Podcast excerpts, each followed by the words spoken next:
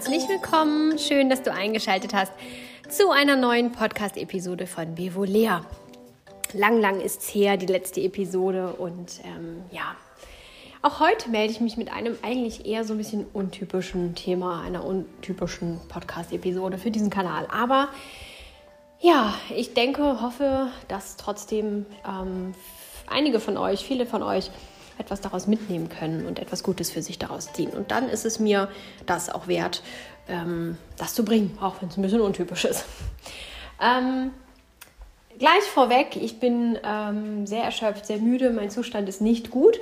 Hm, wirst du gleich verstehen, warum. Und darum entschuldige ich mich schon im Vorfeld für eventuelle Sprachschnitzer oder irgendwelche anderen ähm, Dinge, die ihr hier von mir so vielleicht nicht gewohnt seid. Ähm, denn normalerweise würde ich so jetzt nicht unbedingt einen Podcast aufzeichnen. Ähm, die Umstände sind besonders und dann erfordert es manchmal auch besondere äh, Umgangsweisen damit. Also, einmal das, worum es heute gehen soll und dann ähm, habe ich noch eine kleine ähm, Überraschung und Ankündigung für euch. Die nehmen wir mal direkt vorweg. Äh, ich arbeite an einem Adventskalender für euch. Ich hatte bei Instagram die Umfrage gestartet, ähm, ob ihr Lust auf einen Adventskalender habt. Und die Resonanz war riesengroß und durchweg positiv. Und ja, die Antworten waren, ja, ja, bitte mach einen Adventskalender. Und ähm, ja, da hatte ich auch Lust drauf und habe dann mich auch hingesetzt und das erarbeitet.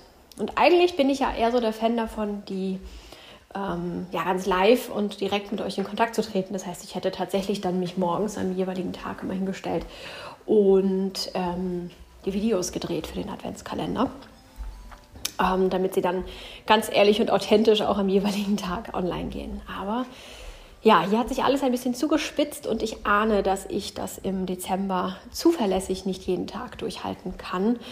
Äh, so früh morgens, ähm, genau, dann muss ja auch nur einmal die Technik nicht so ganz in Ordnung sein. Und dann gibt es an dem Tag keinen Adventskalender oder er kommt erst abends raus. Denn meine Umfrage, wann dieser Adventskalender online gehen soll, ergab äh, zwischen 7 und 8 Uhr morgens. Und ja, ich stehe gerne früh auf und mache das auch sehr gerne früh, aber wenn da eben mal was schief läuft, dann gibt es kein Türchen und das ist mir viel zu viel Risiko gewesen, weswegen ich beschlossen habe, diese Türchen schon vorzuproduzieren, sodass ich jetzt morgens ähm, immer ein Türchen schon für euch produziert habe, jetzt in diesem November. Ähm, schon morgens, damit es authentisch auch für dich am Morgen bleibt, aber genau, ich habe es vorproduziert. Und ja, nun ereignete sich etwas, das man nicht planen kann und das sich auf diese Art und Weise auch nicht vorhersehen ließ. Mm, ein Trauerfall ähm, kam dazwischen und äh, drohte tatsächlich dieses Projekt auch nicht ähm, wachsen zu lassen. Das war sehr schwierig. Äh, das jetzt tatsächlich oder ist auch noch immer, ich bin ja noch gar nicht durch, sehr schwierig, das weiterhin parallel laufen zu lassen. Denn eigentlich habe ich mir das ganz anders vorgestellt. Mm, sowohl qualitativ als auch inhaltlich. Ähm, ich wollte mich nicht übermüdet vor die Kamera stellen und ein Video für euch aufnehmen. Ähm, aber ich hatte die Wahl zwischen, ähm, ich mache das jetzt und dann ist es eben in meinen Augen schlecht oder ich mache es nicht und es findet nicht statt. Und da habe ich mich für die schlechte Variante entschieden, also für die schlechte Qualität. und ja, hoffe, dass ihr trotzdem Spaß daran habt, Gefallen daran findet und vor allem, dass ihr mit den Übungen etwas ähm, anfangen könnt und etwas daraus mitnehmt. Denn das ist am Ende dann auch so jetzt das Fazit, das ich hier so ähm, für mich daraus gezogen habe. Das Leben ist nicht immer strahlend weiß und bunt, sondern das Leben ist auch mal sehr unschön. Und ähm, auch in diesen Zeiten wollen und müssen wir irgendwie den Kopf über Wasser halten. Und wie man vielleicht auch möglichst gut durch diese Zeiten kommt, darüber dürfen wir auch mal sprechen. Wir sprechen immer aus dem Normalzustand, aus einer guten Situation heraus. Manchmal über schlechte Zeiten, aber eigentlich eher nicht so. eigentlich versuchen wir das eher auszuklammern. Und ähm, ja, trotzdem, wenn man dann einen solchen Trauerfall hat, dann ähm, kommen immer mal ähm, hilfreiche Dinge von anderen Menschen, die sagen, ach Mensch, mir hat das und das geholfen. Oder auch andere fragen auch und sagen, Mensch, wie gehst du damit um? Ich habe das nicht so hinbekommen, mir ging es damit nicht so gut. Das ist für mich Anlass genug gewesen, zum einen diesen Adventskalender zu drehen und immer die Übungen ähm, in den jeweiligen Tag zu packen, die mir gut tun, die ich gerade ähm, brauchte, die äh, mich unterstützten am jeweiligen Tag. Und nicht jedes äh, Video ist ein solches, aber viele davon sind bislang schon solche Videos geworden. Und ähm, wenn Sie mich in einer solchen schweren Phase unterstützen können und mir hilfreich zur Seite stehen, dann können Sie das für dich auch. Nicht nur unbedingt in einer schlimmen Phase, auch in einer besseren Phase darfst du dir ihren Nutzen zu eigen machen. Sodass ich euch ein kleines bisschen auch daran teilhaben lasse, was ich so für mich tun kann, zumindest wenn es um Körperübungen geht, denn darum geht es im Adventskalender. Sehr viel mehr habe ich da nicht erzählt und gemacht, sondern wirklich nur Übungen, Bewegungen, Bevolea bewegt, in den Adventskalender gepackt, aber eben so zugeschnitten, dass es mir gut tut. Und tatsächlich fühlte ich mich auch nach den Videos immer ein Stückchen besser als vorher. Und das ist auch sehr schön für mich zu sehen gewesen und ist auch gleichzeitig nochmal eine Bestätigung, auch wenn die Bild- und Tonqualität nicht so toll ist und ja, ich mich häufiger verhaspel, weil ich unfassbar übermüdet bin, ähm, so ist das, was ich da mit euch teile, in jedem Fall sehr wirkungsvoll. Zumindest für mich. Und wenn es das für mich ist, dann könnte es ja vielleicht auch für dich so gut sein. Und darum habe ich beschlossen, den Adventskalender für euch zu bringen, auch wenn er nicht meinen ähm, Ansprüchen genügt. Also schaut gerne vorbei. Der Adventskalender beginnt am 1.12. und wird auch auf YouTube zu finden sein. Ähm, ansonsten tragt euch gerne für mein Newsletter ein, dann kriegt ihr auch noch mal eine E-Mail mit dem Link. Und ähm, ja, genau, ich erinnere euch noch mal dran. Und dann erwartet euch am Ende des Dezembers, an Weihnachten nämlich, noch ein kleines Weihnachtsgeschenk oder ein größeres Weihnachtsgeschenk, je nachdem, wie man es sehen mag. Ein Weihnachtsgeschenk erwartet euch. Ähm, das wird aber noch nicht verraten. Genau, also zum einen das. Ähm, und dann habe ich auch beschlossen, dass ich hier in dieser Podcast-Episode mit euch das ein oder andere teilen möchte. Denn in den letzten Tagen wurde ich ganz häufig angesprochen und gefragt, warum oder wie machst du das? Wie gehst du damit um? Ich könnte das nicht. Oder ich habe einmal etwas Ähnliches in diese Richtung erlebt, nicht so ausgeprägt, aber doch in diese Richtung und mir ging es sehr viel schlechter damit. Ich habe das nicht bis heute nicht verarbeiten können und so weiter. Und ähm, ja, das war für mich eben auch Anlass, euch daran teilhaben zu lassen, um euch einmal zu sagen, hey, es geht mir so und es geht vielen so. Ich habe das jetzt von vielen Menschen gehört, dass sie Ähnliches, nicht so drastisches, aber eben ähnlich Unschönes erlebt haben. Und es ist kein Einzelfall, es ist irgendwie Teil unserer Gesellschaft, dass viele Menschen so sind. Und aber auch ähm, euch daran teilhaben zu lassen, dass man auch das übersteht ähm, irgendwie und dass es Hilfsmittel gibt, die einem helfen. Und dass ich ein Hilfsmittel ganz tief in mir trage, dass ich mir nicht zurechtdenken muss, das muss ich mir nicht aneignen, da muss ich nichts für tun. Das ist einfach da. Und ähm, an diesem Hilfsmittel möchte ich euch auch teilhaben lassen. Denn ähm, auch wenn es nicht in euch drin steckt, so könnt ihr es kultivieren und wachsen lassen. Und vielleicht alleine schon der Gedanke ähm, daran und der Umgang mit dieser Geschichte könnte ja vielleicht ein bisschen hilfreich sein. Also, worum geht es überhaupt? Es geht darum, dass mein Vater vor einigen Tagen verstorben ist. Ähm, mein leiblicher Vater, den ich wenig oder eigentlich fast gar nicht kannte, muss man korrekterweise sagen.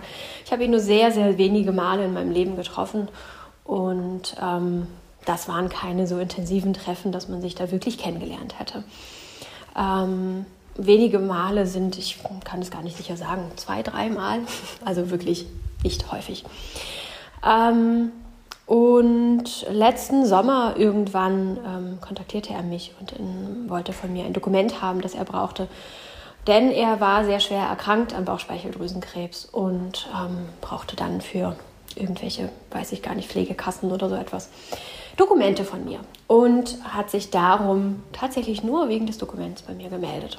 Und ich war natürlich erschrocken und emotional aufgewühlt, denn wenn sich da plötzlich der Vater meldet, den man gar nicht kannte, dann ist das schon ähm, ja, irgendwie besonders. Und ähm, natürlich aber auch zu hören, dass er sehr krank ist und ähm, seine Prognose, seine Zeitprognose eigentlich schon fast erreicht hat.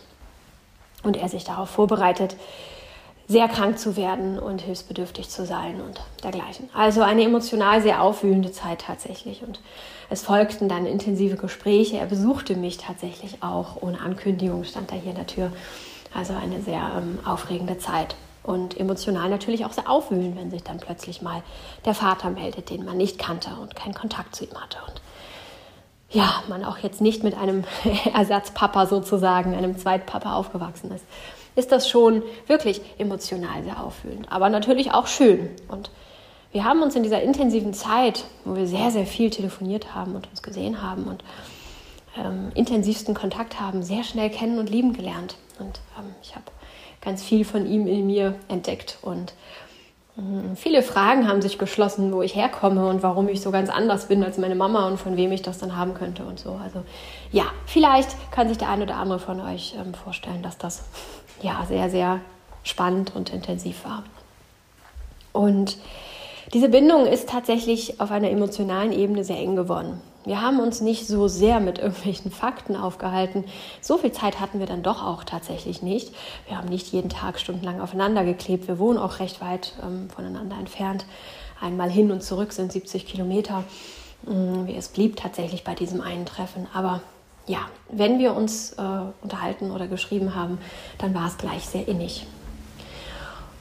Nun brach der Kontakt dann wieder ab. Seine Chemotherapie ähm, wurde intensiviert. Er informierte mich noch, meinte, mach dir keine Sorgen. Ich werde mich in nächster Zeit seltener melden, aber ich melde mich wieder. Ähm, jetzt wird es halt intensiver und ähm, ich werde weniger Zeit haben, weil es ihm natürlich auch nicht so gut ging zwischen den Therapien. Und ja, gut. Daraus ähm, ist dann wieder eine monatelange Stille entstanden und ich hatte mir natürlich schon so meine Sorgen und Gedanken gemacht. Aber er hat gesagt, er meldet sich und ich wollte auch nicht invasiv dagegen vorgehen. Ich kannte das ja auch schon, dass er sich eben schon zwei, drei Mal davor in meinem Leben gemeldet hat und dann doch wieder nicht. Ähm, ja, und denke, das soll in seiner Hand liegen, wie viel Kontakt er mit mir haben möchte oder nicht. Habe immer meine offenen Arme symbolisiert in jeglicher Hinsicht, immer wieder geschrieben, ich freue mich und gesagt, ich freue mich und melde dich und so. Aber ja, am Ende soll es eine Entscheidung sein. Und dann habe ich ihm letzte Woche geschrieben ähm, zu seinem vermeintlichen Geburtstag. Es war dann gar nicht sein Geburtstag, aber ich wusste tatsächlich gar nicht wirklich.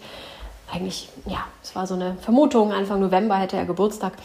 Aber ähm, ganz sicher wusste ich es nicht. Ich dachte, es wäre dieser Tag und schrieb ihm zum Geburtstag. Und er rief daraufhin direkt an und meinte, ähm, nee, heute habe ich nicht Geburtstag, das war schon, aber trotzdem herzlichen Dank. Ähm, genau, und dann haben wir uns unterhalten und haben eine knappe Stunde telefoniert und erzählte mir, dass es nun ganz rapide schnell zu Ende geht und er seine Abschiedstournee gestartet hat. Und das war natürlich sehr, sehr traurig, denn im Sommer hieß es noch, die Werte seien stabil und gut und er hoffte sogar auf Heilung. Ja, das hat mich natürlich sehr aus der Bahn geworfen und ähm, ja, die Details, die er mir noch erzählt hatte, die, die ich euch jetzt hier ersparen möchte, ähm, die haben mich auch sehr schockiert und haben den sehr fortgeschrittenen Zustand doch dann auch ähm, klar gemacht. Ähm, es endete mit den Worten, er hätte mich ganz doll lieb und hat mir Luftküsse zugeworfen. Das waren seine letzten Worte an mich. Und das hat mich natürlich nochmal extrem durcheinandergewirbelt. Ähm, ja, und es stellte sich auch für mich die Frage, ob ich ihn noch besuchen möchte, dürfte, sollte. Und er meinte, ach, ich möchte dich sehr gerne sehen, aber bleib mal lieber da, das ist nicht mehr schön. So. Und dann habe ich das auch so gemacht, wenn ja, mich dann da nicht da hatte. Wie gesagt, so ein Verhältnis, dass wir wirklich so oft beieinander waren, hatten wir nicht. Und wenn ihm das so lieber ist, dann akzeptiere ich das auch. Sonntag kam dann der Anruf, dass er verstorben ist. Und das ging dann tatsächlich sehr schnell. Und ähm, ja, war emotional sehr schwierig. Nun könnte man meinen, naja, wenn man den Vater nicht so recht kennt, dann ist es sicherlich nicht so schwierig sicherlich ist es auch auf einer anderen Art und Weise oder auf einer bestimmten Art und Weise nicht so schwierig, wie wenn es der Vater ist, mit dem man aufgewachsen ist und ganz, ganz viele Erinnerungen teilt. Das ist ganz sicher auch so. Aber auf einer anderen Ebene ist es sehr, sehr bitter, wenn man dann jetzt endlich seinen Vater gefunden hat ähm, und ähm, sich lieben gelernt hat und das erste Mal in seinem Leben erzählt bekommen hat, dass man von seinem Vater geliebt wird ihn dann direkt im Anschluss gehen zu lassen. Das ist einfach nochmal eine ganz andere Herausforderung, die sich dort dann ergibt. Und ja, damit dachte ich, habe ich vor allem ein emotionales Desaster, das ich nun zu klären hätte und das ging mir auch wirklich gar nicht gut. Ähm, wurde immerhin auch ähm, von einer Ärztin angerufen. Mich, für mich stellte sich auch die Frage, ähm, wo, woher würde ich dann eventuell auch erfahren, dass er gestorben ist. Wer informiert mich? Informiert mich überhaupt jemand? Da war ich schon mal erleichtert, dass das passiert ist. Und bin davon ausgegangen, dass ich nun wahrscheinlich nichts mehr hören werde. Denn mein Vater hatte eine Freundin, seit 14 Jahren schon, die aber nicht zusammengelebt haben. Eine besondere Art der Beziehung geführt, die ich bis zum Schluss nicht wirklich verstanden habe. Ähm, und äh, diese Frau habe ich auch nie kennengelernt und sie hat auch in den ganzen Monaten nie versucht, Kontakt zu mir aufzunehmen. Da ist nie ein Kontakt hergestellt worden, ähm, ja, keine Nummern ausgetauscht oder sonst irgendeine Form der Kontaktaufnahme. Ja, der Montag kam und mit dem Montag ging das emotionale Desaster erst so richtig los. Am Montag ähm, rief mich diese Freundin an und informierte mich darüber, dass ich die Beerdigung zu organisieren und vor allem auch zu bezahlen hätte. Ich wäre ja die Tochter und äh, gesetzlich dazu verpflichtet. Und damit habe ich tatsächlich nicht gerechnet. Ähm, sie fragte mich das auch so ein bisschen unschön, ein bisschen, na, und wie soll es jetzt weitergehen? Hast du dir Gedanken gemacht? Ich auch, äh, Nee, worüber denn? Ich bin natürlich davon ausgegangen. Man geht ja immer von dem aus, was für einen selber ganz natürlich ist. Für mich ist es natürlich, wenn ich 14 Jahre mit einem Menschen zusammenlebe, dass ich diesen Menschen auch beerdigen möchte. Ich möchte das so machen, wie der Mensch das möchte, wie ich das möchte, wie wir es wahrscheinlich abgesprochen hätten, wenn man dann weiß, dass man sterben wird. Irgendwie so. Davon wäre ich ausgegangen, denn das wäre mein Naturell. Ähm, ich würde meinen Partner gerne selber beerdigen wollen. Ähm, also bin ich davon ausgegangen, dass sie das macht und auch wenig Einmischung meinerseits möchte. Denn aus meiner Welt heraus, wenn da eine Tochter ist oder ein Angehöriger, der nie oder die nie Kontakt mit diesem Menschen hatte, was kommt die dann auf die Idee, sich da einzumischen und zu sagen, wie sie das gerne hätte? Ich kenne doch diesen Menschen und ich weiß, was er gerne gehabt hätte. Das wäre so meine Ansicht gewesen. Also bin ich natürlich davon ausgegangen, dass das auch ihre ist und wollte mich da gar nicht invasiv einbringen. Ähm, ich fühlte nicht das Recht, da irgendwie ja, Wünsche oder sonstiges zu äußern. Ähm, ja, in dieser Position fühlte ich mich einfach nicht. Genau, und war erst ein bisschen überrascht ähm, äh, wegen dieser Frage und habe sie nicht recht verstanden. Und am Ende des Gesprächs kam dann eben, ja, ich würde an deiner Stelle heute mal im Krankenhaus anrufen, denn jeder Tag im Kühlhaus kostet richtig Geld und du solltest unbedingt einen Bestatter beauftragen. Das ist, hängt jetzt alles an dir. Das ist jetzt alles deins. Das waren so die Originalworte in einem relativ plumpen und freundlichen Ton. Ähm, ja, ich war platt. Ähm, damit habe ich nicht gerechnet. Äh, war total überrascht. Ich habe mir natürlich überhaupt gar keine Gedanken gemacht. Ich habe mit ihm nie über den Tod gesprochen. Wir haben eher immer über die Hoffnung gesprochen, dass es wieder wird. Ähm, und ich bin natürlich davon ausgegangen, dass diese Person das weiß. Und sie wusste es scheinbar nicht. Sie meinte, nö, anonym wäre cool und verbrennen, ja, ist wohl in Ordnung. Mehr kam da nicht. Ähm, tja, da war ich wirklich platt und auch in Zugzwang, ähm, denn das musste ja jetzt doch alles relativ schnell gehen. Im Krankenhaus ähm, darf er nur maximal eine Woche aufbewahrt werden. Und diese Woche kostet tatsächlich richtig Geld. ähm, ja, also geschockt wie ich war, habe ich das dann erstmal versucht in die Wege zu leiten, woraufhin dann noch ein Anruf folgte von dieser Freundin und die dann sagte, ach übrigens, ich gebe gleich den Schlüssel dem Hausmeister ähm, und dir ist ja wohl klar, dass die sich dann bei dir melden werden wegen der Wohnungsauflösung. Ähm, das musst du ja auch alles zahlen. Ich, äh, nee, das ist mir nicht klar. Ich bin davon ausgegangen, dass ihr das irgendwie geregelt habt. Nö, nö, überhaupt nicht. Nee, also damit haben wir nichts zu tun. Du bist die Tochter, du bist da gesetzlich verpflichtet, du musst das tun und nee, nee, da haben wir nichts mit zu tun. Und ähm, nee, also. Und ähm, ja, du kannst das Erbe aber ausschlagen. Dein Vater hat sowieso nichts für dich übrig gehabt und ähm, ja, du kannst das Erbe ausschlagen und dann musst du auch nichts bezahlen. Dann habe ich noch entgegnet, dass das ja nicht so ganz einfach ist. Ich kann nicht einfach zur Wohnungsbaugesellschaft sagen am Telefon, ach übrigens, ich schlage das Erbe aus, mir brauchen Sie keine Rechnung schicken. Und dann schicken die mir auch keine Rechnung. So einfach funktioniert das in Deutschland nicht. Doch, doch, genau so einfach ist das. Ähm, ich brauche mir da gar keine Gedanken machen. Ich kann das Erbe einfach ausschlagen. Ich sage denen einfach, ich will das nicht. Und ähm, dann ist es gut. Tja, damit endete das Gespräch. Und ich war da richtig geschockt, denn ich bin keine Millionärin. Hm, ich komme gut über meine Runden hier, aber eine Millionärin bin ich nicht. Ich kann nicht, habe nicht ewig viele tausend Euro hier liegen, um äh, irgendwelche Dinge aufzulösen.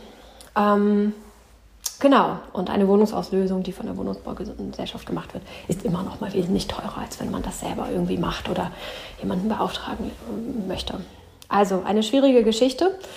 Ähm, und ähm, alles auf einen Schlag, aus dem Nichts heraus.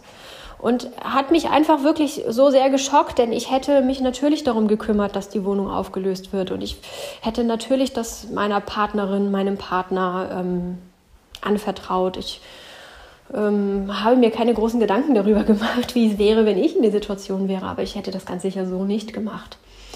Denn ähm, ja, wenn man 14 Jahre gemeinsam gelebt hat, finde ich das auch äh, sehr spannend, wie sie das gehandhabt hat, einfach die, die Tür zuzuziehen. Sie sagte noch, sie hätte äh, rausgenommen, was sie rausnehmen wollte, hat die Tür zugezogen und dann gibt sie den Schlüssel ab und das Thema ist durch. Ähm, finde ich, eine, ist eine emotionale Abgeklärtheit, die ich sicherlich nicht hätte. Und davon bin ich natürlich dann auch nicht ausgegangen. Ja, also es schloss sich dann ein zweitägiger Marathon an, ähm, diese Dinge zu organisieren und sich erstmal zurechtzufinden in dem Dschungel auch der Bürokratie, die wir hier in Deutschland haben. So einfach ist das alles irgendwie gar nicht. Und ähm, ja, die Beerdigung für einen Vater zu organisieren, von dem ich nicht mehr das Geburtsdatum weiß und natürlich auch nichts anderes, ähm, ist schon eine sehr große Herausforderung. Ähm, gerade in den Zeiten von Datenschutz und Co. kann man nicht einfach anrufen und sagen, ich bin die Tochter, ich heiße ganz anders, aber ich bin die Tochter. Ähm, müssen Sie mir glauben, bitte holen Sie den verstorbenen Mann ab, der dort im Krankenhaus liegt. Ähm, ja, ist tatsächlich schwierig. Ich bat diese Frau dann noch um Dokumente, Ausweis, Papiere, Geburtsurkunde, was man eben so braucht. Ich weiß auch, dass sie diese Unterlagen hat. Mein Vater erzählte mir, dass sie alles Schriftliche, die ganzen Papierkram für die ganzen Krankenkasse und Pflegeversicherung und diese ganzen Dinge, das hat sie alles gemacht und es liegt alles bei ihr, hatte er mir noch erzählt. Ja, von ihr kam da ähm, nichts. Bei ihr kam die Aussage, ja, ich gucke mal, ob ich was finde und dann schicke ich dir das. Das ist schon einige Tage her, es kam natürlich nichts. Also keinerlei Mitarbeit. Später am Abend kam dann noch die Nachricht, ähm, hallo Nicole, ähm, ja, es tut mir leid, ähm, ich habe den Schlüssel jetzt abgegeben und du kommst nicht in die Wohnung ohne Erbschein. Liebe Grüße. Ähm, Erbschein würde bedeuten, ich trete das Erbe an. Sie erpresst mich damit. Also entweder schlägst du das Erbe aus, dann kommst du aber auch nicht in die Wohnung und kannst auch nicht dir noch vielleicht einen persönlichen Gegenstand nehmen deines Vaters, denn ich habe von meinem Vater nicht mal ein Foto. Ähm, ja, oder du nimmst das Erbe an, dann kannst du aber auch zusehen, dass du die ganzen Kosten trägst. Und die Kosten sind nicht nur die Wohnungsauflösung, auch ein überzogenes Konto, Schulden oder sonstige Dinge, die vielleicht bestehen, würde ich auch alle miterben und übernehmen müssen. Unter Umständen ein Fass ohne Boden. Ja, so ist die Faktenlage hier gewesen. Und ähm, ja, ich habe das danach äh, vielen Menschen erzählt, denn wie gesagt, wenn man ohne Dokumente versucht, irgendetwas in die Wege zu leiten, dann stößt das erstmal auf ein großes Fragezeichen und auf wenig Verständnis, sodass ich diese Geschichte mehrfach erzählt habe. Vielen Menschen und ähm, ja, ich habe sehr viel Verständnis geerntet, aber auch Fassungslosigkeit. Viele Leute waren einfach zutiefst fassungslos, ähm, was da so passiert und wie die Frau das gemacht hat. Zusätzlich hat sie ihn ganz alleine in seiner Wohnung tagelang vor sich hin sterben lassen. Das sei noch mal am Rande erwähnt. Es geht nicht nur ums Geld, auch menschlich ist da einiges wirklich sehr schief gelaufen. Aber gut, da wollen wir hier gar nicht tiefer einsteigen, denn darum geht es gerade gar nicht. Jetzt ist die Frage, wie geht man damit um? Ähm, und da habe ich häufig gehört, wie kannst du das so machen? Wie kannst du da so gut mit umgehen? Wie kannst du da so ruhig sein? Wie kannst du da auch so abgeklärt sein oder auch so klar in deiner Linie? Und das ist tatsächlich etwas, das mir recht gut gelingt, ähm, mich abzugrenzen und meine eigene ethische Moralvorstellung zu finden, beziehungsweise sie einfach auch sofort zu haben und nach ihr zu handeln und sich damit gut zu fühlen. Ich habe für mich beschlossen, das Erbe auszuschlagen, egal ob da Gelder sind oder nicht. Denn in meiner Welt, in meiner ganz eigenen ethisch-moralischen Idealvorstellung, steht mir nichts zu von diesem Mann. Ich habe mit ihm nicht mein Leben geteilt, nie, zu keinem Zeitpunkt. Und er hat mit dieser Frau 14 Jahre zusammengelebt. Also ist eventuelles Geld, was noch da ist, oder Besitztümer, haben sie in irgendeiner Weise mehr oder weniger gemeinsam angehäuft, zumindest während einer gemeinsamen Lebensepisode. Da komme ich als Tochter an, die die ganzen 14 Jahre nicht an der Seite meines Vaters war und möchte davon etwas haben. Mit welchem Recht? Weil ich die gesetzliche Tochter bin, weil ich aus seinem Samen entstanden bin, kann man das hier in so einem Podcast so sagen, habe ich doch nicht automatisch das Recht, das, was er in den letzten Jahren mh, an Besitztümer angehäuft hat, zu, zu übernehmen. Ich äh, empfinde es nicht als so. Ich empfinde es als, das geht zu dem Menschen, der mit dem Menschen das Leben geteilt hat. Das ist in meiner ethisch-moralischen Welt so. Punkt. Und dem bleibe ich auch treu. Da kommt in mir kein Kampfesgeist durch. Die Frau ist aber total böse. Ähm, die versucht mich auszunehmen. Also gönne ich ihr das auch nicht und versuche, das kommt da nicht durch. Denn das wäre nicht ich. Das ist nicht meine ethisch-moralische Vorstellung. In meiner Welt stehen eventuelle Güter, Besitzgüter ihr zu. Fertig. Das ist meine Überzeugung und dazu stehe ich auch. Auch wenn diese Frau böse zu mir ist.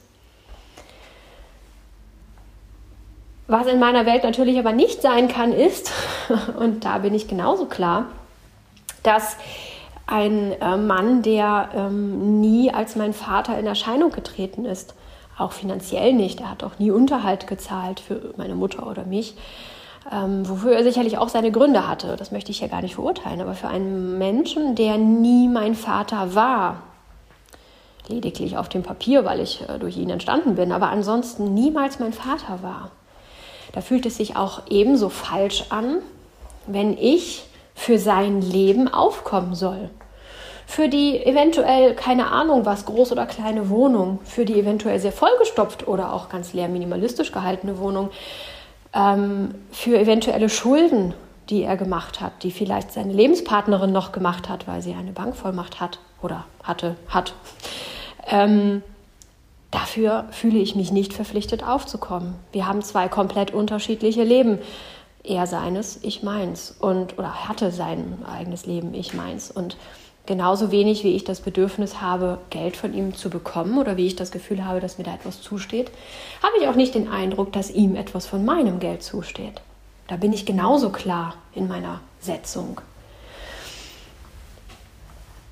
Für mich völlig unstrittig egal wie diese Frau sich verhält. Es hat nichts mit Rache zu tun. Die Frau will mich abzocken, also äh, gönne ich ihr nichts. Das hat damit gar nichts zu tun. Es ist einfach die Moral dahinter. Die Moral dahinter zwischen meinem Vater und mir. Ähm, ich bin gerne für ihn da, ich helfe ihm gerne und im bedingten Rahmen hätte ich ihm auch zur Seite gestanden. Ähm, also auch finanziell, wenn es denn nötig wäre, aber eben in einem bedingten Rahmen. Dieser Rahmen dürfte nicht gesprengt werden. Und wenn ich jetzt hier viele, viele, viele, viele, viele, viele tausend Euro zahlen sollte, die ich nicht habe, ähm, dann fühlt sich das für mich nicht richtig an. Wir haben unterschiedliche Leben, die haben wir unser Leben lang gelebt. Und ähm, ja, für mich in meiner Welt ist es nicht richtig, dass ich dafür aufkommen soll. Genauso wenig richtig wäre es für mich, sein Geld zu bekommen. Beides nicht richtig. Zumindest solange es einen Menschen auch an seiner Seite gibt. Wenn es keinen Menschen an seiner Seite geben würde und er wäre ein absoluter Einzelkämpfer, würde ich es ebenso unrichtig finden, wenn der Staat plötzlich dieses Geld bekäme. Ähm, genau, das ist aber noch ein anderer Fall. In diesem Fall fühle ich mich für beides nicht zuständig. Da bin ich ganz klar. Das ist für mich eine, eine absolut unstrittige Denkweise, eine unstrittige Linie. Für mich persönlich. Jeder darf das so sehen, wie er mag. Aber für mich, für meine Moralvorstellung, ist es so und jedes andere Verhalten wäre nicht ich. Da würde ich mir selbst nicht treu bleiben. Und daraus ergibt sich die ganz klare Handlung, ich werde dieses Erbe ablehnen. Ich habe das alles in die Wege geleitet. Das muss man bei einem Notar oder Amtsgericht machen. ähm, die Kosten sind aber gleich für den, wer es interessiert, falls ihr es mal braucht, das wissen. Es sind derzeit 30 Euro, ähm, kostet es ein Erbe auszuschlagen beim Amtsgericht und auch beim Notar. Und ähm, der einzige Unterschied ist, dass der Notar noch 19% Mehrwertsteuer nehmen darf. Also eine relativ überschaubare Angelegenheit. Auch diese Information musste ich erstmal rausfinden, denn mit sowas habe ich mich bislang noch nie beschäftigt. Also, ich werde dieses Erbe ablehnen und ähm, damit bleibe ich meiner ethisch-moralischen Vorstellung treu. Ich nehme nichts von ihm, denn das steht mir nicht zu. Aber ich muss auch nichts für sein Leben bezahlen, denn das brauche ich irgendwie nicht. Oder das ähm, steht ihm wiederum nicht zu. Ich kann, mir da, ich kann mir da sehr, sehr treu bleiben. Schwierig finde ich die emotionale Geschichte. Mm, meinem Vater oder das Erbe zurückzuweisen, fühlt sich ein wenig an, als würde ich meinen Vater zurückweisen. Als würde ich nichts mit ihm zu tun haben wollen. Das ist eher tatsächlich eine schwierigere Geschichte für mich. Aber auch da habe ich für mich recht schnell gefunden, dass das eine mit dem anderen überhaupt nichts zu tun hat. Ich weise nicht ihn von mir, ich weise keine persönlichen Gegenstände von mir. Es ist nicht so, dass mir jemand etwas von ihm persönlich geben wollte und ich habe das abgelehnt, sondern ich weise sämtliche Altlasten ähm, äh, von mir, die aus seinem Leben entstanden sind, aus einem Leben, mit dem ich nichts zu tun hatte. Das Leben, das wir gemeinsam hatten, das wir quasi gar nicht hatten, aber die wenigen Telefonate und ähm, das wenige oder das eine Mal sehen, das wir uns jetzt noch hatten und die Minuten, die wir miteinander verbringen konnten, auf welche Weise auch immer, diese Minuten haben nichts mit all dem zu tun, das ich ablehne. Ich lehne nur das Leben ab, an dem ich sowieso nicht teilhaben konnte. Oder den Teil des Lebens, von dem ich auch gar nichts weiß. Ich weiß gar nicht, was da ist. Ich ahne, dass er nicht viel bis kein Geld hatte, aber ich weiß es nicht. Und damit fühle ich mich ganz klar und damit bin ich auch ruhig. Ähm, damit habe ich meinen Frieden gefunden und ähm, habe kein großes Kopfkino, keine Fragezeichen in meinem Kopf. Für mich ist das alles ganz äh, klar und ruhig, indem ich meine eigene Moralvorstellung zu Rate gezogen habe. Ich habe natürlich von vielen Leuten zu hören bekommen, ja, aber wenn sie so ist, dann geh doch zum Anwalt und bekämpft das doch. Und eine, die Notar-Anwaltsgehilfin da, ich weiß gar nicht, wie die sich äh, schimpfen, also die äh, Dame beim Notar, die da vorne sitzt, ähm, die meinte auch, ja, unbedingt ähm, im Erb, Erbschaftsrecht da einen Anwalt nehmen und sich beraten lassen. Und da könnte man, und da könnte man auch um die Beerdigungskosten drumherum kommen und, und, und, und, und, und. Hm, ich habe das kurz wirken lassen und habe festgestellt, Nein, das fühlt sich nicht richtig an. Das wäre nicht ich. Ich würde mir selbst nicht treu bleiben und würde mich die ganze Zeit währenddessen nicht wohlfühlen. Und ich würde immer wieder mich fragen müssen, wie komme ich damit zurecht, dass ich jetzt so handle und ist das die richtige Vorgehensweise? Und es würde mich sehr viel Kraft kosten, weil ich gegen meine eigentlichen Werte, gegen mein eigenes Ich handeln würde. Mein Tipp an euch ist also, bleibt euch treu. Denn wenn ihr euch selbst treu bleibt, dann ergeben sich ganz viele Antworten von ganz allein sozusagen. Einfach nur, indem ihr euch selbst vertraut. Und ich kann hinter dieser Entscheidung stehen. Ich kann sie nach außen transportieren. So sehr, dass ich sie hier in einen Podcast verpacke, denn so persönlich habe ich hier noch nie einen Podcast gehalten. Ähm, wenn ihr dahinter steht, dann klären sich die Dinge wie von selbst. Wichtig ist nur, sich selbst erstmal wieder zu finden und sich zu besinnen. Im ersten Moment war ich ziemlich kopflos, als diese ganzen Informationen auf mich eingeprasselt sind im Minutentakt und ich auch wirklich äh, augenblicklich anfangen musste zu handeln, zu reagieren. Ähm, da muss man sich einen Moment nehmen, um sich wieder zu fangen. Und das geht natürlich besser, wenn wir zu Nicht-Krisenzeiten, zur normalen, guten Zeit, die hoffentlich jetzt gerade bei dir ist, anfangen, den Kontakt zu uns selbst zu finden und den Kontakt herzustellen. Denn dann können wir auch in Krisensituationen schneller, leichter wieder zu uns zurückfinden oder uns im besten Fall gar nicht erst verlieren. Darum immer wieder mein Appell hier, übe all diese Dinge, wenn es dir gut geht und nicht erst, wenn es dir schlecht geht. In schlechten Zeiten steht es dir zur Verfügung, was du in guten Zeiten übst. Ein weiterer Punkt ist, wie kommst du emotional damit klar, dass diese Frau dich so böse ähm, behandelt und so mit dir umgeht? Wie kommst du damit klar, dass sie dich abzocken möchte? Warum kommt sie auf die Idee, dass du das alles bezahlen kannst und willst und solltest und so weiter? All diese Fragen habe ich gehört. Und ganz emotional klar und glücklich bin ich damit nicht. Natürlich hätte ich es mir anders gewünscht. Ich hätte mir sehr gewünscht, dass diese Frau mich anruft und mich vielleicht ein kleines bisschen an der Planung der Beerdigung teilhaben lässt. Und ich von mir aus gesagt hätte, hey, lass uns die Kosten teilen, auch wenn ich das Also selbst wenn ich es gesetzlich nicht gemusst hätte, aber ich hätte mich sicherlich daran beteiligen wollen. Ähm, und wir das gemeinsam ein Stück weit machen und es zu einem, zu einem schönen Begräbnis werden lassen, das uns allen dient. Hm. Vielleicht der Seele meines Vaters, wenn die denn hier irgendwo und so weiter, das ist Glaubenssache und da will ich auch gar nicht groß drin einsteigen, aber für meinen Vater, für sie und für mich. Das hätte ich mir gewünscht.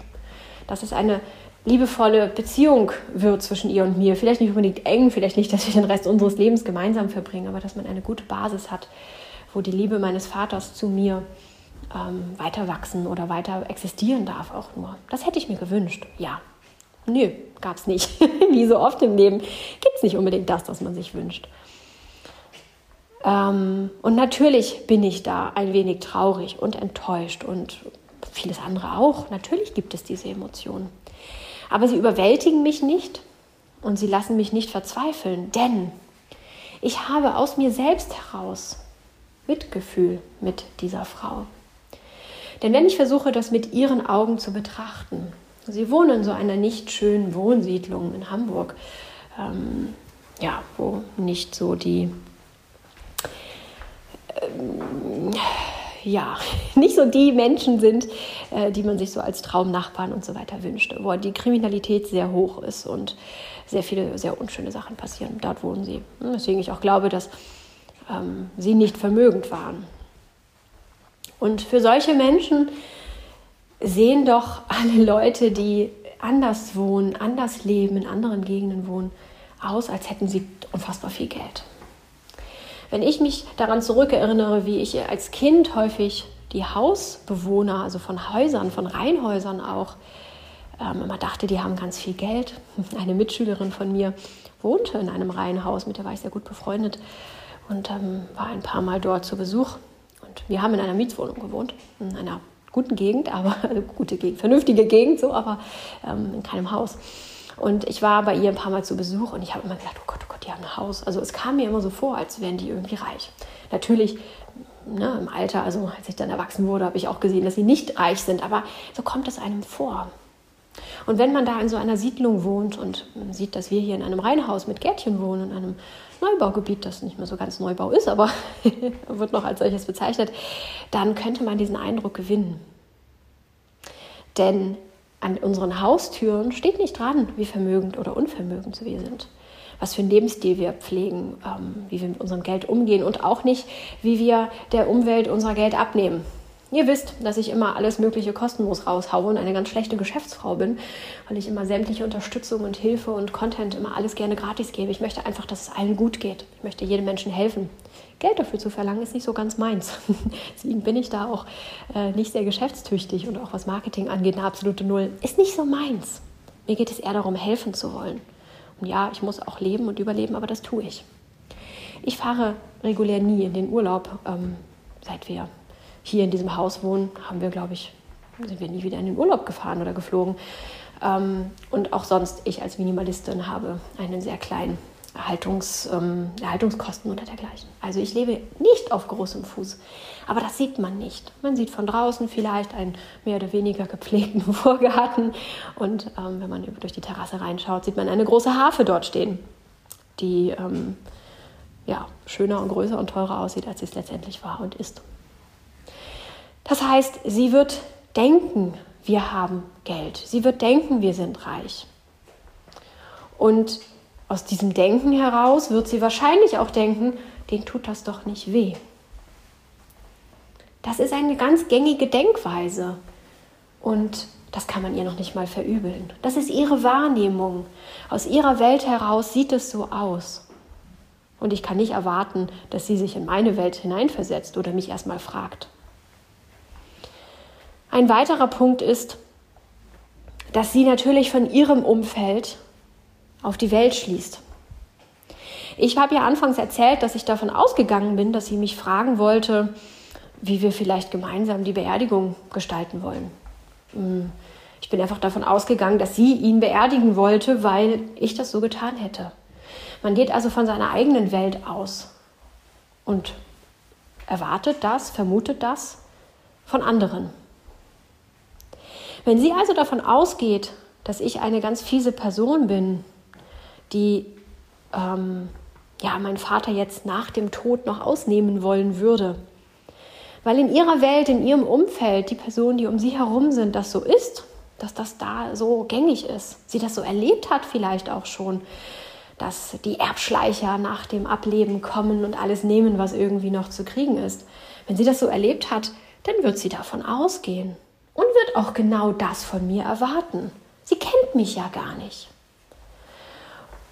Davon abgesehen ist meine ähm, Festigkeit, was solche Dinge angeht und meine Absichtslosigkeit, dass ich eben äh, nichts tue, um des, nur des Geldes wegen oder so etwas, also dass ich da einfach auch ganz anders eingestellt bin als viele andere Menschen. Woher soll sie das wissen? Mein Vater wird ihr das sicherlich ein Stück weit erzählt haben, aber auch der hat mich nicht so ganz begriffen. Wir haben da nie so richtig drüber gesprochen. Woher sollen sie wissen, wie ich bin? Und woher sollen sie das glauben? Was hätte sie denn oder was hätte ihr das Vertrauen schenken sollen, dass das, was mein Vater vielleicht über mich erzählt hat, auch stimmt? Vielleicht hat sie erfahren, dass die Leute lügen, bis sich die Balken biegen, nur des Geldes wegen. Und vielleicht muss sie davon ausgehen, dass ich das genauso tue. Dass ich gehört habe, mein Vater ist sehr, sehr krank, er wird es nicht überleben. Und vielleicht geht sie davon aus, dass ich meinem Vater nur vorgegaukelt hätte, ich hätte es nicht aufs Geld abgesehen. Wenn es in ihrer Welt so ist, sie das so erlebt hat und in ihrem Umfeld womöglich erlebt, weil Freunde, Bekannte, Nachbarn ähnliches erlebt haben, dann ist das ihre Realität. Und aus dieser Realität heraus nimmt sie die Welt wahr und sie bewertet und beurteilt die Welt so, wie sie sie erkannt, erfasst und erlebt hat. Wirklich kennengelernt hat sie mich nicht. Was heißt wirklich? Auch nicht unwirklich. Sie hat mich überhaupt nicht kennengelernt.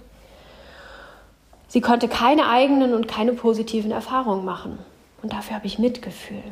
Ich habe Mitgefühl mit dieser Frau, dass sie in einer solchen Welt lebt, in einer Welt, in der all das für sie Realität und die Tagesordnung ist. Und da habe ich ein tiefes, tiefes Mitgefühl. Sie tut mir wirklich leid. Und ich bin kein bisschen böse, dass sie von ihrer Welt auf meiner schließt. Wie sollte sie das nicht tun? Tun wir das nicht alle? Habe ich das nicht anfangs auch getan? Habe ich nicht anfangs auch von meiner Welt ausgehend auf sie geschlossen und damit gerechnet und erwartet, dass sie sich so verhält, wie ich es getan hätte, wie es in meiner Welt normal ist, wie es in meiner Familie, Freundes-, äh, Bekannten-, Nachbarschaftswelt normal ist? Doch, habe ich auch. Und ob ich jetzt von besseren Dingen ausgegangen bin und ihr Gutes unterstellt habe und sie mir jetzt Böses und Schlechtes unterstellt hat, das kann man keinem vorwerfen. Ähm, das ist die Welt, in der wir leben. Und nicht jeder hat die Kraft, die Erkenntnis, die Einsicht, sich eine solche Welt auch zu erschaffen, rauszuarbeiten aus einer dunkleren Welt ähm, hinein in die Welt, die man sich wünscht. Das kann nicht unbedingt jeder, nicht unbedingt, weil es nicht jedem zur Verfügung steht, sondern eher, weil die Kraft, die Motivation, das Wissen, dass man das tun kann, die Idee, hm, vielleicht auch ein bisschen die Unterstützung dafür fehlt. Wie schade, dass sie solche Menschen nicht in ihrem Leben hat und so etwas nie kennengelernt hat. Und auch mit mir nicht kennenlernen wird. Ich werde mich so verhalten, wie schon gesagt. Für mich ist das so richtig und ich werde ihr keinen Schaden zufügen und ihr nichts Böses wollen. Aber das wird sie nicht als positives Verhalten ähm, auslegen. Sie wird wahrscheinlich eher sagen und denken, ja, gerade noch mal Glück gehabt oder ach, die ist dumm gewesen oder ach, typisch Geldleute, denen ist das egal, die bezahlen die Beerdigung und der Rest ist denen egal, die haben das nicht nötig. Sowas in der Art. Das wird eher ihre Welt sein. Sie wird also gar nicht wirklich erleben können, wie ich bin oder wie Menschen sein können, es geht ja nicht nur um mich, sondern wie die Welt auch sein kann. Dass es auch solche Menschen gibt, wird sie auch dieses Mal wieder nicht erleben, weil sie so tief in ihrer eigenen düsteren Welt steckt. Und auch da empfinde ich ein großes Mitgefühl. Und dieses Mitgefühl, ja, lässt alle anderen Emotionen im Prinzip wegschmelzen. Und dieses Mitgefühl ist tief in mir veranlagt. Ich empfinde es sofort. Das ist nichts, das ich mir zurechtdenken muss. Ich muss jetzt nicht denken, oh, ich bin jetzt unfassbar wütend und finde das alles ganz, ganz schlimm. Wie kann ich mir das schön denken? Ach, okay, Mitgefühl, ja, gut. Kommt ja sogar auch aus dem Buddhismus, soll ja gut sein, irgendwie so. Und dann habe ich mir das anerzogen. Nein, so ist es nicht. Dieses Mitgefühl habe ich schon, seit ich ein ganz, ganz kleines Kind bin. Habe ich mich immer schon ein bisschen gewundert, wieso ich dann das so sehe und die Welt um mich herum das so nicht sehen kann. Weiß ich nicht. Ist irgendwie in mir eingepflanzt, ist mir mitgegeben worden. Ähm, ja, wie ich jetzt inzwischen weiß, mein Vater hatte dieses Mitgefühl tatsächlich auch. Aber auch wenn dir dieser, diese, diese, dieses Mitgefühl nicht eingepflanzt ist, kann man das tatsächlich entwickeln. Wie schon gesagt, im Buddhismus ist das auch eine große ähm, ja, ein großer Pfeiler, Mitgefühl zu entwickeln. Da gibt es verschiedene Meditationen und Übungen. Sicherlich gibt es auch in anderen Religionen oder auch Coachings und also im Coaching-Programm ist das auch ein großer Punkt und ähm, in psychologischen Methoden und so weiter. Es gibt ganz, ganz viele Möglichkeiten, dieses Mitgefühl zu entwickeln. Gibt es auch viele Achtsamkeitsmeditationen und all dergleichen. Ähm, weil inzwischen auch erkannt wurde und das auch offen diskutiert wird, so wenn man sich mal umschaut, Mitgefühl hilft. Und mir ist jetzt bei dieser Geschichte erst klar geworden, wie sehr es wirklich hilft und wie dankbar ich sein kann, dass ich das so in mir trage, weil ich das nicht erst noch kultivieren muss. Dafür muss ich andere Dinge kultivieren. Ich musste kultivieren, Grenzen zu setzen. Das war etwas, das ich lernen musste. Das können andere wieder sehr gut. Also kein besser oder schlechter. Ich möchte hier nicht sagen, oh, ich bin so toll. Nein, nein, nein. Wir haben alle unsere Stärken, nur eben an anderen Stellen. Was ich dir daraus mitgeben möchte aus dieser Geschichte ist auch wieder einmal die Erkenntnis, kultiviere es, wenn es dir gut geht.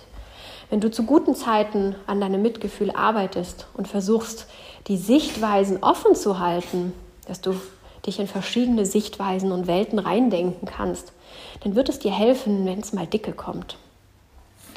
Und zum anderen auch hier, es lohnt sich, ähm, ja, zu sich selber zurückzufinden und bei sich zu bleiben. Natürlich könnte ich mich trotzdem darin verlieren, zu sagen, ja gut, sie ist so und ähm, sie hat das und das erlebt, aber trotzdem ist es doch total ungerecht. Ich gönne ihr nichts, ich will nicht, dass sie darf damit nicht durchkommen, diese ganzen Gedanken.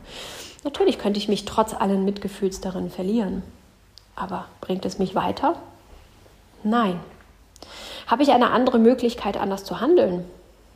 Nein, denn ja, ich kann anders handeln, aber dann bleibe ich mir nicht treu. Damit fühle ich mich nicht gut. Habe ich also eine andere Möglichkeit zu handeln und mich währenddessen gut zu fühlen, mir selbst treu zu bleiben? Nein. Würde es mir irgendwas bringen? Nein, denn die Kosten-Nutzen-Rechnung wäre denkbar schlecht. ich überlege, wie viel Zeit, Geld und vor allem, vor allem das Allerwichtigste, Kraft ich da reinstecken müsste, mir einen Anwalt zu nehmen, die ganze Geschichte aufzurollen und mich zu streiten, das geht ja auch über lange, lange Zeit, das ist ja nicht mehr eben so gemacht. Da wird ja alles aufgerollt, seine gesamte Situation, wann welche Geldabgänge waren, wofür und so weiter und so fort. Es kostet unglaublich viel Zeit und Kraft und natürlich auch Geld. Für was? Dafür, dass sie am Ende einen Teil der Beerdigungskosten von seinem Geld bezahlen muss? Oder ich vielleicht sogar noch draufzahle? Faktisch gesehen ist der Erfolg ziemlich gering. Emotional gesehen würde ich so viel Kraft geben, die ich nicht brauche, äh, die ich nicht brauche, die ich, die ich für mich brauche, die ich nicht habe, die ich nicht äh, zu verschenken habe und die ich dafür auch nicht verschenken wollen würde. Lieber gebe ich diese Kraft in den Adventskalender für euch, in, meine, in mein Wohlfühlen. Lieber investiere ich die Kraft darin, dass es mir gut geht, dass ich Freude empfinden kann, dass mein Körper heilen kann von allen Strapazen der letzten Zeit, dass mein Körper gesund bleiben kann, trotz all dieser Strapazen der letzten Zeit. Und ich eine gute Zeit haben kann. Lieber investiere ich das Geld in schöne Hafenstunden, die mich unfassbar glücklich machen, als in einen Streit. Die Frage, wohin investiere ich? Vor allem die Kraft, natürlich auch das Geld, aber das ist nicht so mein Fokus. Aber worein investiere ich? In Streit, der mir vielleicht, selbst wenn ich in Anführungszeichen gewinnen würde und vielleicht sogar am Ende noch ein bisschen Geld plus rauskriegen würde. Das wäre ja so de facto das, was man als Gewinn bezeichnet, was ich mir kaum vorstellen kann. Aber selbst wenn, dann würde ich mich schlecht fühlen, weil ich einen Kampf gefochten habe, den ich gar nicht fechten möchte. Ich würde mich schlecht fühlen, weil ich Geld genommen habe, das mir nach meiner eigenen Moralvorstellung gar nicht zusteht. Und ich wäre unglaublich ausgelaugt, denn solche Kämpfe sind fast unfassbar anstrengend. Habe ich da irgendwas gewonnen? Nein. Auch wenn es per allgemeingültiger Definition als Gewinn gewertet wird. Ich würde mich nicht gut fühlen. Ich wäre ausgelaugt, erschöpft und hätte sicherlich auch mit sehr viel Gesundheit, emotionaler als auch körperlicher bezahlt. Keine gute Kosten-Nutzen-Rechnung. Also ist die Sache für mich ganz klar. Ich bin traurig, dass es so gewesen ist. Ich finde es sehr, sehr schade, dass die Umstände nicht anders sind, dass ich nicht diese liebevolle Lebenspartnerin meines Vaters kennenlernen darf und wir ein tolles Miteinander haben, uns auf Anhieb gut verstehen, auf einer Wellenlänge sind. Hey, die Idealvorstellung, die wahrscheinlich viele von uns so haben, dass ich das nicht haben kann, finde ich schade. Und ich finde es auch ungerecht, ähm, dass sie das tatsächlich ähm, ja, fordert, weil es in meiner Welt irgendwie nicht richtig ist, dass sie jetzt die Hände in den Schoß legt und mich alles machen lässt und bezahlen lassen möchte. Natürlich ist das einfach doof und ungerecht. Aber es grämt mich überhaupt nicht, denn das Mitgefühl steht über allem. Und es bleibt der nicht erfüllte Wunsch, dass es anders gelaufen wäre, aber nirgendwo in mir tut es weh, weil die Frau mich so behandelt hat. Ja, und das ist am Ende ähm, ja, ein schönes Fazit und eine für mich auch sehr angenehme, tröstende Erkenntnis. Das soll nicht heißen, dass es mir jetzt gut geht mit all diesen Dingen. Und die Trauer für meinen Vater oder über meinen Vater wird auch noch mal in Wellen hochkommen. Jetzt habe ich die letzten Tage ganz, ganz viel organisatorisches ähm, ja, abarbeiten müssen, ähm, sodass ich in einen äh, To-Do-Listen-Modus gerutscht bin. Ähm, denn ja, die Zeit drängte äh, und alles musste ganz, ganz schnell organisiert werden. Und das habe ich dann auch alles abgearbeitet und bin davon auch unfassbar erschöpft. Ähm, ja, äh, da hat Trauer gerade nicht viel Platz und das wird kommen. Und ich werde mich mit ganz vielen Dingen auseinandersetzen müssen, was mir auch die Chance gibt, mich mit ganz vielen Sachen auseinanderzusetzen, die aufgearbeitet werden können. Und ähm, das wird alles noch kommen. Es ist nicht so, dass dieser Verlust plötzlich nicht mehr vorhanden ist und alles ist fein aber ich gräme mich nicht über Dinge, die ich nicht ändern kann. Und ich gräme mich nicht über Ungerechtigkeiten, die mir zuteil werden. Man könnte auf einer anderen Ebene auch sagen, alles kommt irgendwie zu uns zurück, auch das Gute. Und ähm, Herr Bevolea hat so schön gesagt, ähm, als ich ihn anrief und ihm erzählte, dass wir plötzlich irgendwie für alles aufkommen sollen, da war seine erste Reaktion, weißt du, mach dir mal keine Gedanken. Irgendwie kriegen wir das schon hin irgendwie werden wir das bezahlen können. Und wenn wir es zu bezahlen haben, universell gesehen, wenn wir irgendwo sozusagen Schulden haben, dann bezahlen wir das jetzt und investieren das in ein gutes Begräbnis für deinen Vater, bevor wir jetzt das nicht bezahlen und es dann an anderer Stelle bezahlen müssen. Vielleicht kriegen wir dann Strafzettel oder sonstige Sachen und müssen das an einer noch viel doofere Stelle bezahlen. Und wenn sie jetzt gerade Geld nimmt, das ihr nicht zusteht, dann wird sie es irgendwo an einer anderen Stelle wahrscheinlich wieder ausgeben müssen. Das universelle Konto, das Konto beim Universum, ähm, sofern es so etwas gibt, das wird das schon regeln. Mach dir mal keine Gedanken. Das war ein sehr, sehr schöner, äh, schöner, ein sehr schöner und ähm, beruhigender äh, Hinweis auf ähm, die Sichtweise, die wir hier eigentlich so hegen. Ähm, wir haben da ein großes Vertrauen, dass für uns irgendwie schon gesorgt ist. Und es irgendwie immer weitergeht. Und wir keine großen Ansprüche haben. Wir haben nichts, was jetzt irgendwie groß aufrechterhalten werden müsste. Und irgendwie geht es schon weiter. Und wenn wir Gutes tun, Gutes in die Welt transportieren, wird auch Gutes zurückkommen.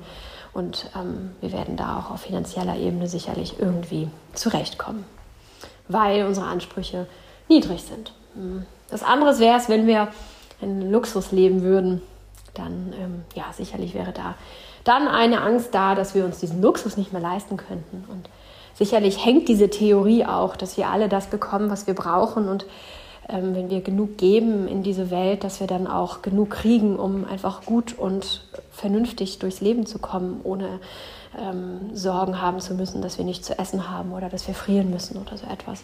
Da haben wir ein ganz großes Urvertrauen entwickelt. Und ähm, da ich genug gebe und meine Ansprüche nicht unverhältnismäßig sind, bin ich da tatsächlich sehr beruhigt.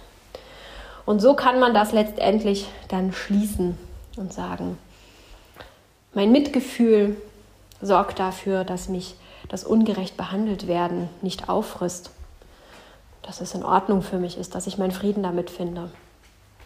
Mein moralisches, ganz eigenes, mir innewohnendes Verständnis, das tief in mir drinne wohnt, nicht vom Verstand gesteuert ist. Vom Verstand kann ich natürlich sagen, ja, aber, aber, aber, warte mal. Aber tief in mir drin ist dieses Verständnis von, das ist mein Leben, das ist sein Leben, dafür komme ich auf, dafür komme ich nicht auf, das steht mir nicht zu. Ähm, dieses Verständnis in mir drin klärt diese ganzen Angelegenheiten, dass es für mich gar nicht so ein riesen Fragezeichen ist, was mache ich, was mache ich nicht, ähm, was steht mir zu, was nicht, was, ist, äh, was muss ich machen ist ein Wegweiser, meine ganz eigene, mir innewohnende Stimme führt mich da. Sehr schnell. Mir war sehr, sehr schnell klar, so wird es sein.